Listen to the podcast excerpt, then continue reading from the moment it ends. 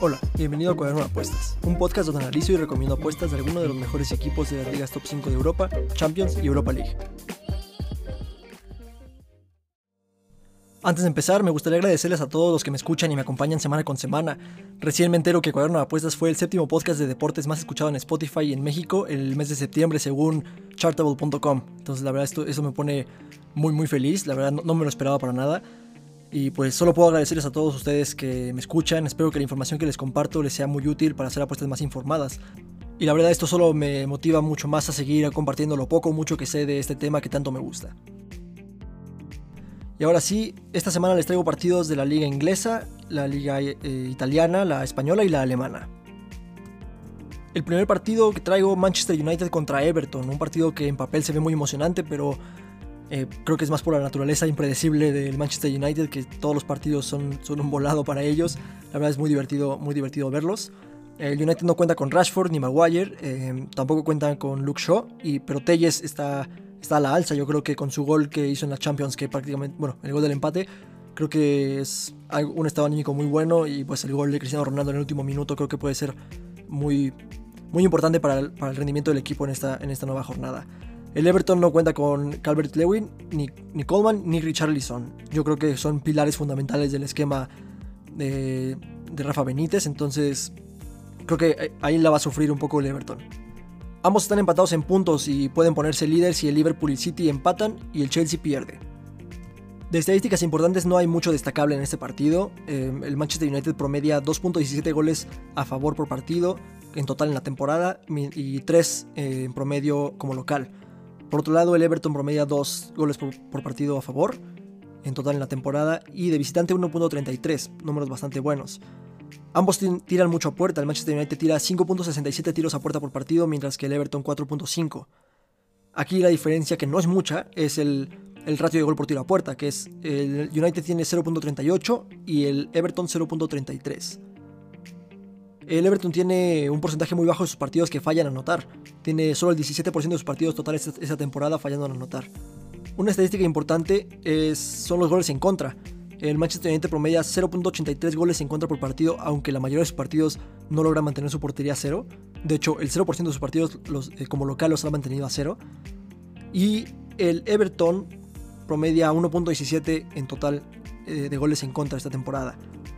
Algo aquí importante destacar es que el Everton tiene un porcentaje de salvadas del 65%, lo cual yo creo que es bastante, bueno, que va a ser el, punto clave de, de cara a este partido, porque aunque el Manchester United no tiene uno muy muy destacable como el del, Chelsea, tiene un 76.2% del Manchester United.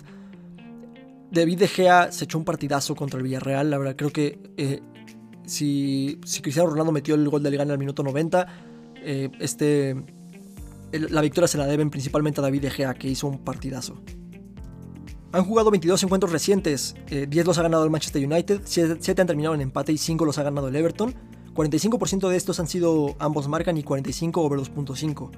En enfrentamientos directos en Manchester United la nota 1.59 goles por partido eh, al Everton, mientras que el Everton 1.27 en promedio al Manchester United. Sus partidos generalmente promedian 2.86 goles por partido.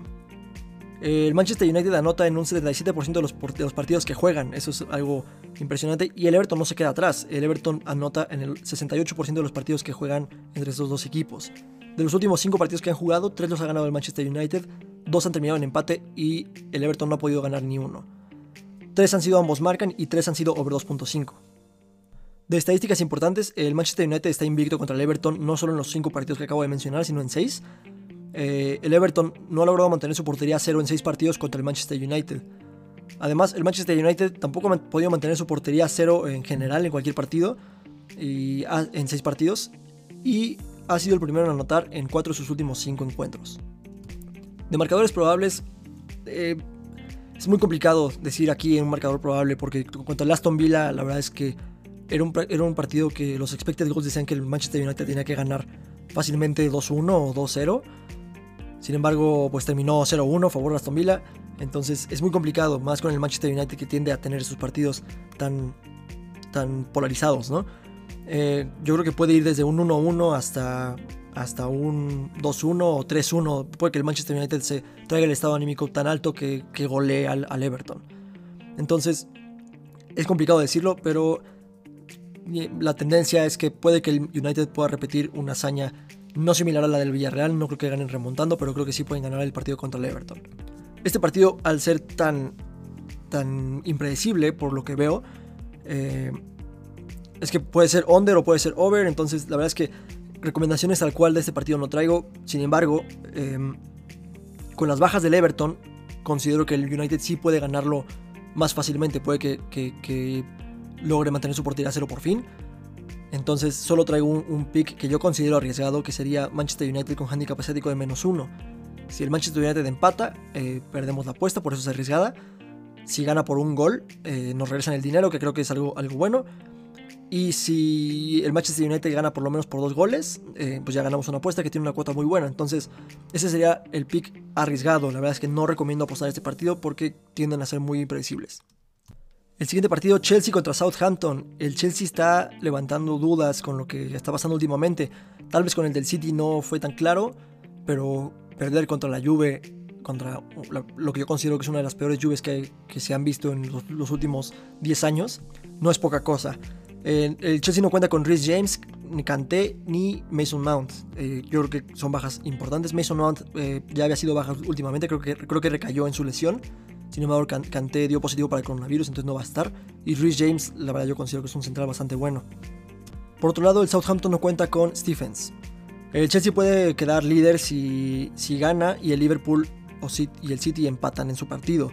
El Southampton aún no puede ganar en esta temporada, pero la verdad es que no lo han hecho de todo mal, solo han perdido uno.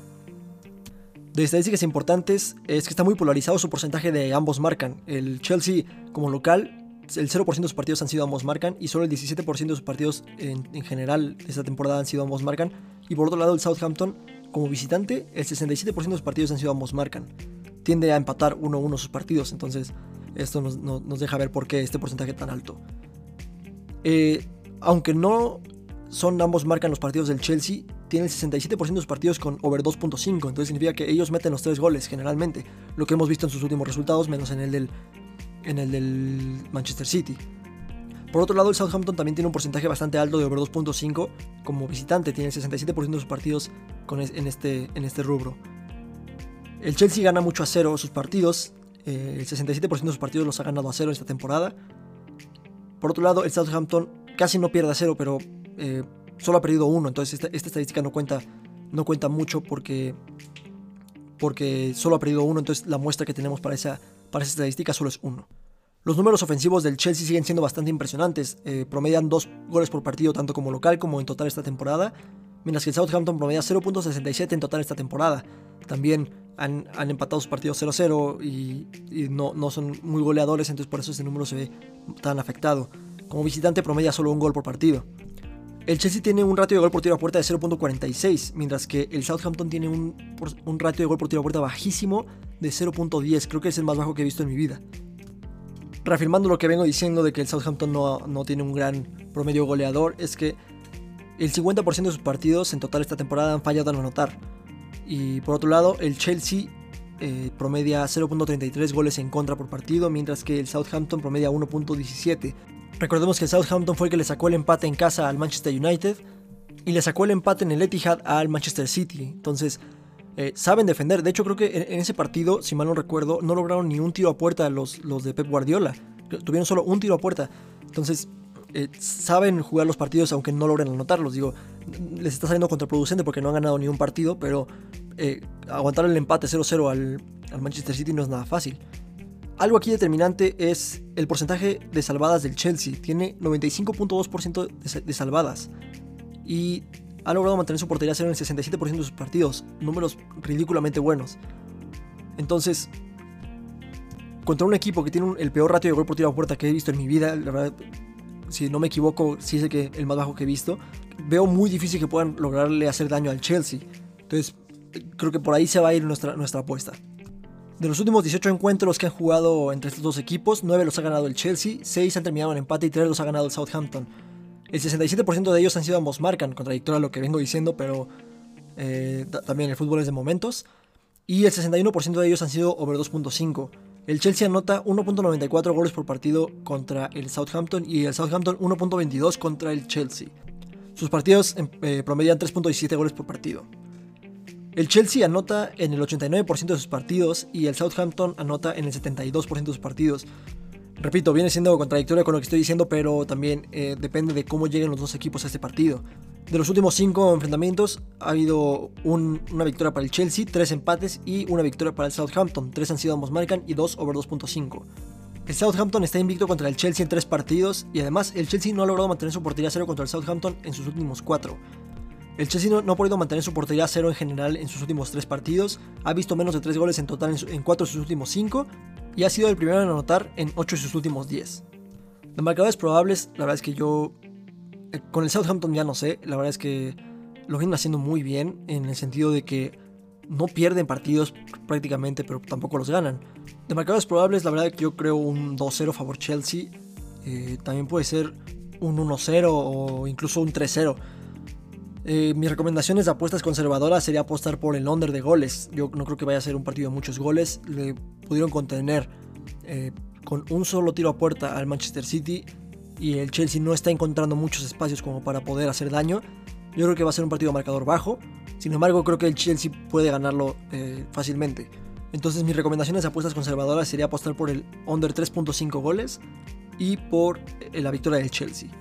La opción arriesgada que traigo sería que el Chelsea gane a cero. No lo veo tan improbable, pero siempre se paga bien que un equipo gane a cero. Entonces, esa sería la opción arriesgada. El siguiente partido, Torino contra Juventus. El Torino puede ponerse en puestos europeos y la Juventus igual porque están empatados en puntos. La Juventus no cuenta con Dybala ni Morata, pero con Chiesa basta. La verdad es que es un jugadorazo, personalmente a mí me gusta mucho, entonces es un jugador que sí te resuelve partidos, lo resolvió contra el Chelsea, lo resolvió contra el Spezia, entonces, no, jugadorazo. De estadísticas importantes son los porcentajes de ambos marcan y over 2.5 que tiene la Juventus.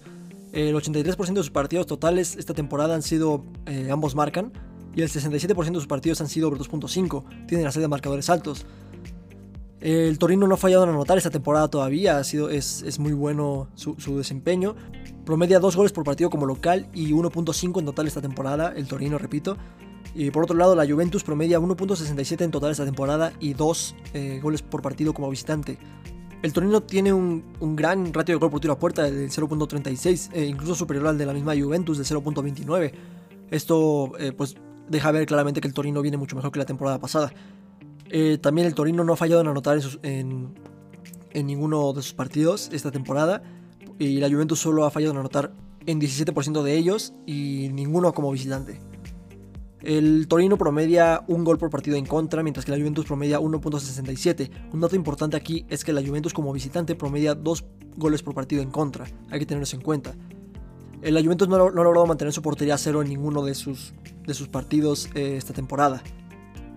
Han jugado 18 encuentros previos, uno lo ha ganado el Torino, 3 han terminado en empate y 14 los ha ganado la Juventus. 56% de estos han sido ambos marcan y el 56% de ellos han sido over 2.5. El Torino le anota en promedio 0.67 goles a la Juventus y la Juventus le anota 2 goles por partido en promedio al Torino. Esto eh, generalmente sus partidos promedian 2.67 goles por partido. El Torino ha anotado en un 50% de ellos y la Juventus ha, anotado en el 100% de ellos. Entonces no creo que esta tendencia se vaya a romper, menos con, el partido que vienen de jugar de, eh, contra el Chelsea, contra un equipo que promedia un gol por partido y con un Chiesa que se ve que tiene todas las ganas. Eh, de los últimos 5 encuentros que han jugado, ninguno lo ha ganado el Torino, 2 lo han terminado en empate y 3 los ha ganado la Juventus. 4 han sido ambos marcan y 3 han sido over 2.5. De tendencias importantes o interesantes, la Juventus está invicto en 14 partidos contra el Torino, algo pues, bastante impresionante. No ha logrado mantener su portería al cero en 3 partidos contra el Torino y ha sido el primero en anotar en 7 de sus últimos 9 partidos contra este mismo rival. El Torino está invicto en 4 en general y anota primero en 4 de sus últimos 5 partidos. La Juventus tiene racha de 3 ganados y qué racha, o sea, vienen también, eh, no perdieron contra un Milan muy, muy, muy sólido y, no, y lograron sacarle la victoria al campeón de Europa, entonces eh, es una buena racha. Está invicto en 5 partidos y eh, ha sido el primero en anotar en sus últimos 6 partidos. De marcadores probables, la verdad es que yo veo una victoria de la Juventus. Creo que por mejor que venga el Torino, esta sí es la Juventus de Massimiliano Allegri, la que veníamos viendo cuando llegaban a prácticamente todas las semifinales de, Champions y lograron una final de Champions. Entonces, esta Juve sí es la que, la que juega como nos tiene acostumbrados.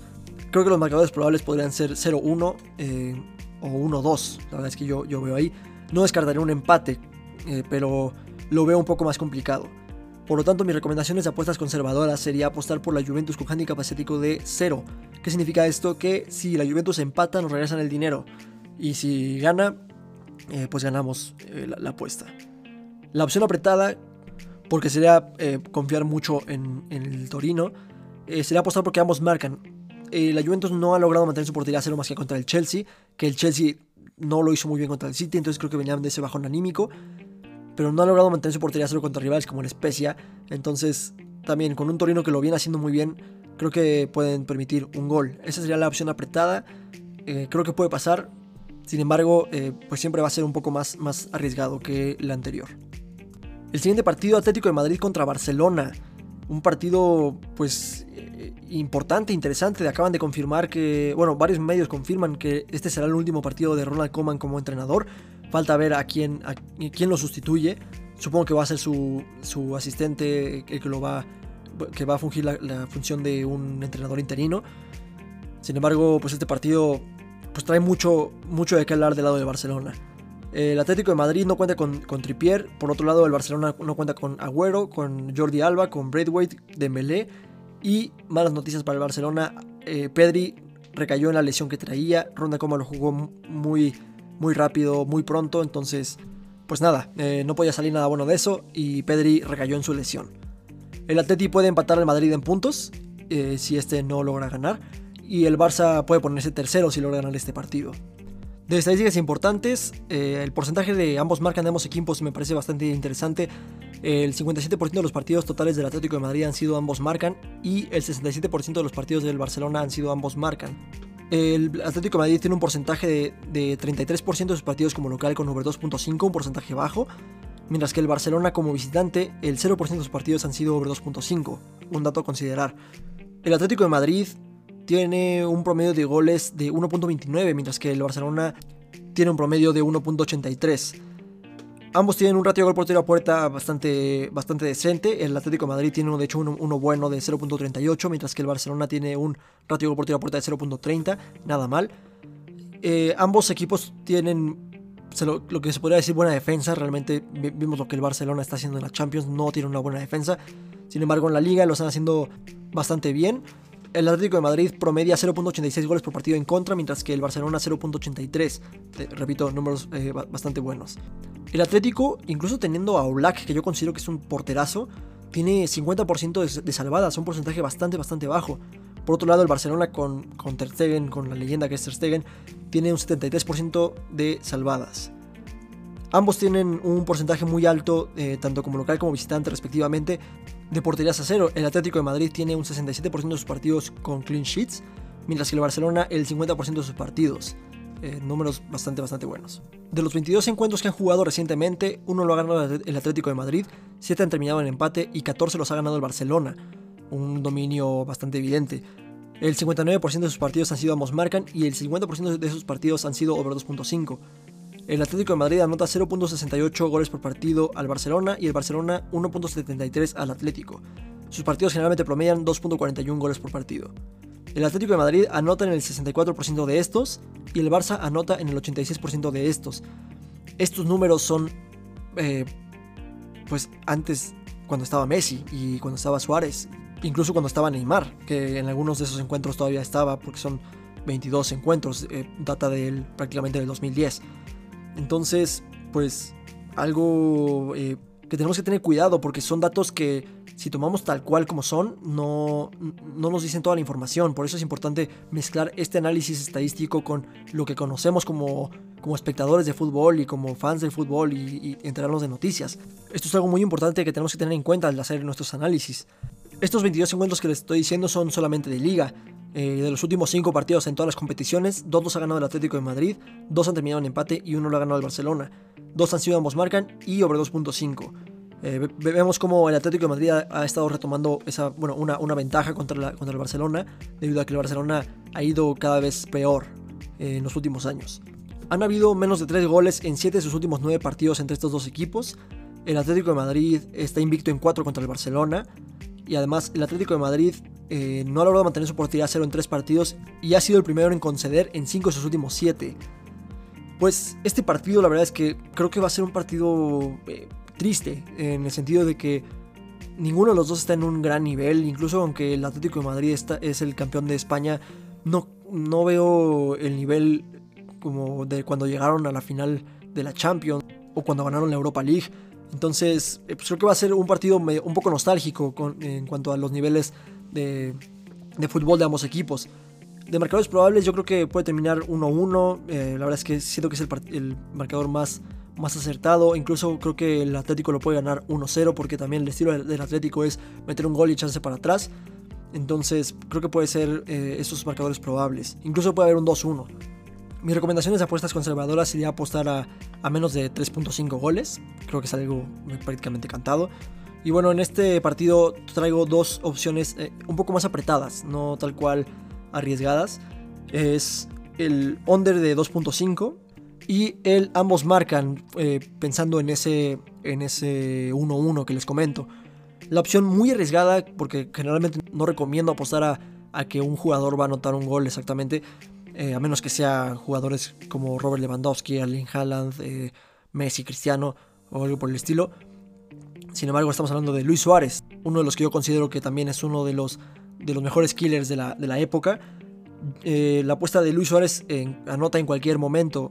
Creo que pues es algo muy raro en el fútbol esto de, la ley del ex, que creo que se puede que se puede cumplir en este partido también por la riña que tuvo Luis Suárez contra el Barcelona en el sentido de cómo lo sacaron eh, y más con Ronald Koeman y más con la expectativa de que está ahorita tan tan viva la, salida del holandés. Creo que Luis Suárez puede anotar ese gol que ponga el último clavo en, el ataúd de, Ronald Koeman. El siguiente partido, Español contra Real Madrid. El Real Madrid es líder en solitario y el Español está en decimocuarto lugar. De estadísticas importantes, el porcentaje tan polarizado de over 2.5 de ambos equipos, el Español tiene un 29% de sus partidos con over 2.5, mientras que el Real Madrid tiene 71% de sus partidos. El español promedia 0.57 goles por partido eh, a favor, mientras que el Real Madrid promedia 3 goles por partido. El Real Madrid promedia 6.71 tiros a puerta por partido y tiene un ratio de gol por tiro a puerta de 0.43, bastante, bastante bueno. Tienen a Karim Benzema, también uno de los grandes killers de la época. Eh, por otro lado, el español tiene un ratio de gol por tiro a puerta de 0.16, algo muy, muy bajo. Eh, también de los peores que he visto. Entonces, pues podemos ir viendo más o menos por dónde se va desarrollando nuestra apuesta. Eh, también el español ha, fallado en anotar en el 57% de sus partidos, un porcentaje altísimo. En más de la mitad ha fallado en anotar. Promedia un gol por partido en contra, mientras que el Real Madrid promedia 1.14. Promedia 3.86 tiros a puerta en contra por partido, pero tiene un porcentaje de salvadas bastante bueno del 74.1%. De los últimos 20 encuentros en los que se han enfrentado estos dos equipos, uno lo ha ganado el español, Dos han terminado en empate y 17 los ha ganado el Real Madrid. 25% de ellos han sido ambos marcan y el 50% de ellos han sido over 2.5. El español anota en promedio 0.4 goles por partido al Real Madrid y el Real Madrid 2.65 goles por partido al español, algo bastante, bastante, bastante polarizado. Eh, sus partidos promedian 3 goles por partido. El español eh, logra anotar en, en, solo el 30% de estos partidos, mientras que el Real Madrid logra anotar en el 95% de ellos algo pues, ya nos va mostrando más o menos la tendencia de, esos encuentros. De los últimos 5 partidos, uno lo ha ganado el Español y 4 los ha ganado el Real Madrid. Uno ha sido ambos marcan y over 2.5. Eh, de esto, entre estos dos equipos, en 7 de sus últimos 8 partidos han terminado con menos de 3 goles. El español lleva 4 partidos sin, sin porterías a cero contra el Real Madrid. El Real Madrid lleva 4 victorias, eh, anota primero en 9 de sus últimos 10 y gana al medio tiempo en 9 de sus últimos 10 también contra el español. Todo esto contra el español. El español ha, visto menos de 3 goles en 8 de sus últimos 10 partidos. Podemos ver que el español tiene tendencia a mantener eh, marcadores bajos. De marcadores probables, la verdad es que yo veo una victoria fácil del Madrid. No se dejen engañar por lo que vimos en la Champions. Por más eh, interesante estadísticamente y, y probabilísticamente por más bonito que haya sido todo el evento de que el Sheriff le ganó al máximo campeón de Europa, no se dejen engañar, el, Real Madrid jugó mejor y llegó más veces a puerta. Eh, por, eso nos sirven los expected goals. Si, se dan una vuelta por ahí, chequenlos. porque también nos da mucha información de quién mereció más la victoria. El, sheriff tiró tres veces a puerta y, dos los metió, y uno con un golazo que no metes todo, todos los días. Entonces, eh, esto fue un evento muy improbable, muy bonito en el sentido desde el punto de vista estadístico. Entonces, no se dejen engañar. Yo creo que este partido lo puede ganar el Real Madrid, eh, la verdad es que fácilmente. Creo que marcadores probables puede ir desde el 0-1 hasta el, hasta el 0-3. No veo al Real Madrid empatando contra el español, la verdad. Por lo tanto, mis recomendaciones de apuestas conservadoras sería apostar por el Real Madrid tal cual. Eh, también sería apostar por el under de 3.5 goles. No creo que el, Real Madrid le meta más de 3 al español. Eh, sin embargo, eh, no quiero apostar a menos de 3 goles porque puede terminar 0-3. Entonces creo que es una apuesta muy conservadora de mi parte. Y pues ya la apuesta un poco más apretada sería apostar que no ambos marcan. Incluso puede ser que el Real Madrid gana 0. Entonces, eh, esa puede ser una buena opción. Aunque el, Real Madrid gana 0, puede, podemos perderlas si, si queda 0-0. Lo veo poco probable, pero igual nos cubrimos un poco con el no ambos marcan en caso de que, de que algo salga mal y el español gana 1-0, igual ganamos esa apuesta. Sin embargo, es la apretada, recuerden. El siguiente partido, Bayern Múnich contra Frankfurt. El Bayern Múnich es el equipo más letal del mundo y el Frankfurt está en decimocuarto lugar. El Bayern Múnich no cuenta con Pavard por la expulsión que sufrió el partido pasado. De estadísticas importantes, el porcentaje de ambos marcan del Frankfurt tiene 83% de sus partidos en total esta temporada con ambos marcan y tiene el 100% de ellos eh, como visitante. Sin embargo, tiene un porcentaje muy bajo de, over 2.5 del 17%, lo que nos indica que también han empatado sus últimos 5 partidos. Entonces, vemos que generalmente, si tiene un porcentaje tan alto de ambos marcan, sus, partidos prácticamente tenían un 0 siempre. Es lo que nos dicen los números. Y justo así es, empataron contra el Colonia, contra el Wolfsburg, contra el Stuttgart y contra el Bielefeld. Todos estos partidos terminaron 1-1. El Bayern Múnich promedia 5 goles por partido en casa y 3.83 goles por partido en total esta temporada. El Frankfurt solo promedia 1 en total esta temporada y 1.33 como visitante. El Bayern Munich tira en promedio 7.5 veces a puerta, mientras que el Frankfurt solo 3.33. Y 3.33 no es malo necesariamente, pero cuando lo pones en comparativa contra el 7.5 del Bayern, pues suena hasta ridículo.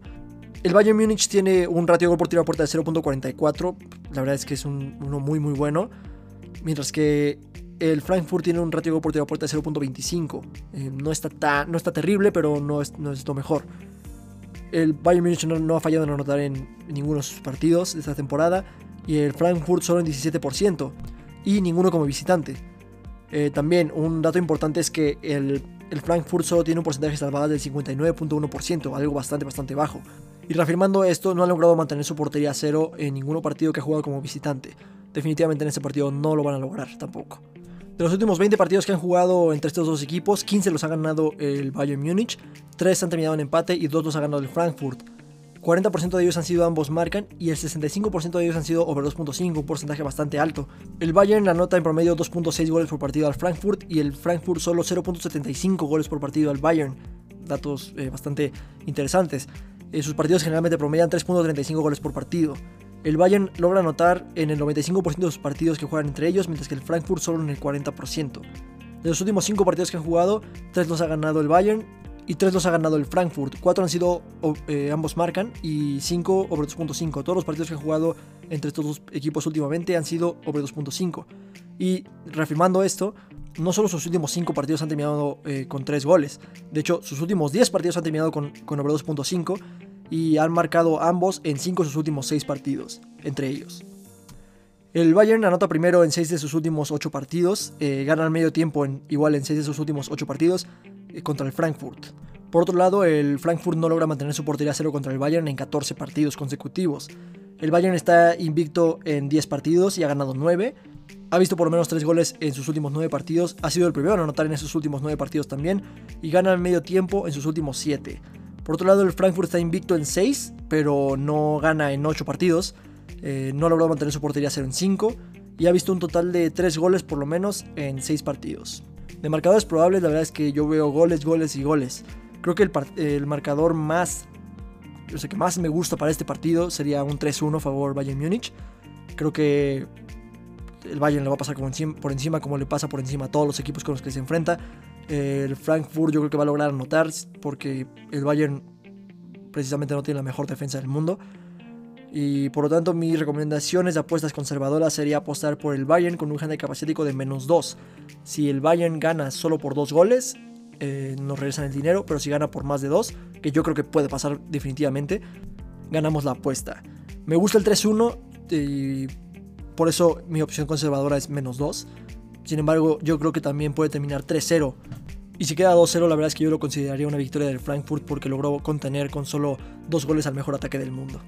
Por otro lado, como les digo que considero que puede terminar 3-1, también puede terminar 4-1, 4-0, 5-1, como ha quedado eh, recientemente. Eh, me gusta mucho la apuesta de over 3.5. Esta sigue siendo un poco, ya un poco más apretada, pero la verdad es que cuando juega el Bayern yo no veo nada que sea apretado, no tiene piedad y no se detiene nunca. Entonces 3.5 me suena bastante bien. La opción arriesgada es apostar por el Bayern con un handicap asiático de menos 3. Si gana por 3 goles solamente, nos regresan el dinero, así como funciona en el anterior que les comentaba. Si gana por más de 3, ganamos la apuesta, que sería bastante, bastante buena. Pero sigue siendo la opción arriesgada. El siguiente partido, Liverpool contra Manchester City, lo que yo considero que es el mejor partido de la jornada y yo creo que muchos estarán de acuerdo conmigo. Es una pelea directa por el primer lugar. El Liverpool no cuenta con Thiago ni con Trent Alexander-Arnold. Eh, y el City no cuenta con Gundogan ni con Sinchenko. De estadísticas importantes es el porcentaje de partidos que Liverpool tiene con over 2.5, tiene el 67% de sus partidos. Eh, también tiene el 67% de sus partidos ganando a cero, al igual que el Manchester City. Ambos tienen promedios de goleo bastante, bastante buenos. El Liverpool promedia 2.5 goles por partido esta temporada, mientras que el City promedia 2. El Liverpool tira 7 tiros a puerta por partido y tiene un ratio de gol por tiro a puerta de 0.33. Números bastante, bastante buenos. El Liverpool no ha fallado en anotar en ninguno de sus partidos y promedia solo 0.67 goles por partido en contra, mientras que el, Manchester City promedia 0.17 goles por partido en contra. Algo muy importante en este partido serían los expected goals, que el Liverpool tiene 2.82 de expected goals, mientras que el Manchester City 2.32. Y recordemos que cada uno promedia 2.5 y 2 respectivamente.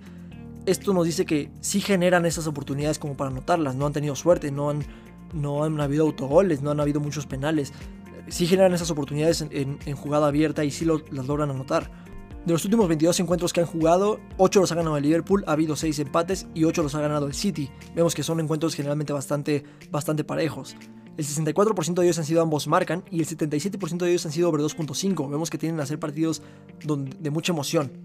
El Liverpool anota 1.55 goles en promedio al Manchester City y el City le anota 1.86 en promedio al Liverpool. Eh, sus partidos promedian 3.41 goles por partido. El Liverpool logra anotar en el 77% de los encuentros que han jugado entre ellos, mientras que City logra anotar en el 82% de ellos. De los últimos 5 partidos, uno lo ha ganado el Liverpool, han habido 2 empates y 2 los ha ganado el Manchester City. 4 han sido ambos marcan y 3 sobre 2.5. De tendencias importantes, ambos han anotado en 5 de sus últimos 6 partidos entre, entre ellos. El Liverpool no ha logrado mantener su portería a cero en 6 partidos contra el City, y el City está invicto en 3 partidos contra el Liverpool. También el Liverpool está invicto en 11 partidos en, general y ha visto por lo menos 3 goles en sus últimos 6 partidos, además de que ha sido el primero en anotar en 5 de sus últimos 6. Otro dato importante es que el Liverpool marca por lo menos 2 goles en 10 de sus últimos 11 partidos en Premier League. Pues datos bastante, bastante buenos. Eh, eh, el Liverpool viene a la alza y, parece que así se va a mantener. Lo están haciendo muy bien en, en cualquier competencia que juegan. De marcadores probables, la verdad es que yo veo un 1-1 como marcador mínimo. Creo que este partido va a ser de a ver quién mete más goles, eh, no tanto como a ver a quién la anotan menos. Creo que va a ser un partido de marcador alto. Por lo tanto, mis recomendaciones personales, si, si es que no saben a qué apostarle, sería ir por, por un ambos marcan. Creo que, repito, eh, va a ser ambos tienen muy, muy buen equipo ofensivamente y no necesariamente tienen la, la mejor defensa actualmente. Entonces, Creo que una más marca se puede dar bastante, bastante fácil. También otra opción sería apostar al over 2 goles. No over 2.5, no over 1.5. Over 2 goles significa que si queda exactamente 1-1 o 2-0, o solo hay 2 goles en el partido, eh, la, apuesta se anula y nos regresan el dinero. Si tiene más de, más de 2, eh, ganamos la apuesta. Si tiene menos de 2, perdemos la apuesta. Pero lo importante es que si solo hay 2, si solo queda, si queda 1-1 el partido, nos regresan el dinero. Eso es muy importante. La opción apretada, un poquito más apretada, sería, eh, porque no consideramos el 1-1, sería apostar por el over 2.5, que también creo que, se puede dar, porque eh, siento que este partido no va a ser de a ver a quién anota menos, sino a ver quién anota más. Y por último, el Atalanta contra el Milan. La verdad, un partido que yo estoy esperando muchísimo. Son equipos que creo que lo vienen haciendo muy bien.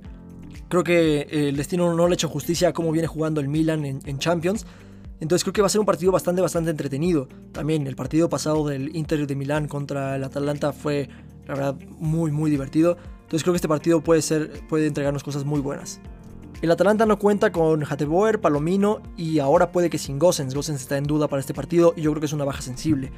El Milan no cuenta con Nibra, que claramente es una baja sensible, Bakayoko y también este Jair está en duda, ya venía lesionado, pero para este partido ahora pasó a la lista de duda. El Atalanta puede subir a puestos de Champions y el Milan puede ponerse líder con este partido, si es que el Napoli no logra ganar su encuentro. De estadísticas importantes, pues, es que el Milan sigue invicto en esta temporada, ha ganado 4 y ha empatado 1. Eh, Atalanta tiene un porcentaje muy alto de, ambos marcan, del 67% de sus partidos en toda esta temporada, y también el 67% de sus partidos han terminado con over 2.5. El Milan, la mitad de los partidos que ha ganado los ha ganado a 0 y promedia 2 goles por partido, números impresionantes. por otro lado, el Atalanta promedia 1.33 goles por partido, algo bastante bajo, sin embargo, eh, creo que lo pueden hacer mejor y de hecho eso marcan los expected goals. Los expected goals marcan que tendrían que tener un promedio de 1.66, lo cual es bastante bueno, eh, pero creo que ha quedado de ver un poco el Atalanta en ese aspecto. Ambos tienen ratio de gol por tiro a puerta bastante bueno. El Atalanta tiene 0.30 y el Milan creo que sigue teniendo el, mejor ratio de gol por tiro a puerta de Europa, que es 0.50. La mitad de los tiros que hacen a puerta entran. E, es, impresionante. Por lo mismo no han fallado en anotar ninguno de sus partidos esta, temporada en, la Serie A. Y un dato importante es que promedian 3.17 tiros a puerta en contra. Eh, creo que contra un equipo como el Atalanta no puedes permitir tantos tiros a puerta. Entonces creo que puede ser un factor importante en este partido. De los últimos 20 encuentros que han jugado entre estos dos equipos, 7 los ha ganado el Atalanta, 6 han terminado en empate y 7 los ha ganado el Milan. Vemos que son bastante, bastante parejos. 40% de ellos han sido ambos marcan y 40% de ellos han sido over 2.5. El Atalanta la nota en promedio 1.15 goles por partido al Milan y el Milan lo mismo al Atalanta. Sus partidos promedian, por lo tanto, 2.30 goles por partido. El Atalanta anota en el 65% de los partidos que juegan entre ellos y el Milan también anota en el 65% de los partidos que juegan entre ellos, números bastante curiosos. De los últimos 5 partidos que han jugado entre ellos, 2 los ha ganado el Atalanta, 1 ha terminado en empate y 2 los ha ganado el Milan. 2 han sido ambos marcan y 3 over 2.5. De estadísticas importantes o tendencias eh, interesantes, el Atalanta está invicto en 5 partidos y anota primero en 4 de sus últimos 5.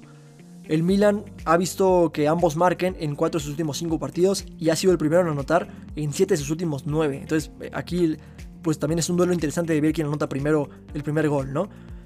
De marcadores probables, yo creo que este partido puede terminar 1-1. Creo que también, eh, aunque puede ser de marcador alto, eh, creo que puede terminar 1-1. también puede que te quede 2-2 como terminó el Inter de Milán contra el Atalanta. Creo que va a ser un partido muy entretenido. Eh, por tanto, mis recomendaciones de apuestas, si no saben a qué apostar en este partido, yo creo que ambos equipos van a anotar en este partido, me, suena bastante lógico. También, eh, repitiendo la apuesta del partido pasado, sería apostar al over 2 goles. Y eh, como vengo repitiendo, es muy importante que 2 goles nada más, porque 2.5 ya es, más arriesgado y 1.5 se paga muy poco. Entonces, con, el over 2 goles, si quedan nada más 2 goles, nos regresan el dinero y si queda más de eso ganamos. Eh, cuidándonos del 1-1 pero permitiendo ahí que quede 2-1 o 1-2 y ganamos la apuesta. La opción arriesgada sería apostar directamente por el empate. No, no es algo que, recomiende tanto porque pues, generalmente a mí no me gusta apostar a empates, pero si te sientes con suerte, este, esta es una, una gran opción. Creo que ambos equipos vienen muy bien a este partido y creo que va a ser un partido muy muy interesante. Y bueno, esto sería todo de mi parte en cuanto a análisis estadístico para apuestas deportivas de las ligas top 5 de Europa. De nuevo, muchas gracias por todo el apoyo, tanto en TikTok como en Twitter, como en el podcast. Gracias por hacer de Cuaderno de Apuestas el séptimo podcast de deportes más escuchado en Spotify en México, según chartable.com, porque todo esto es gracias a ustedes. Eh, espero que esta información les esté ayudando mucho a hacer apuestas más informadas y que tengan más, mayor probabilidad de acertarlas. Síganme en Twitter, estoy como arroba cuaderno apuesta, ahí doy avisos del podcast y comento partidos que estoy viendo, además de que de vez en cuando subo alguna apuesta que me guste. Y sin más por el momento, muchas gracias por acompañarme y nos vemos la siguiente semana.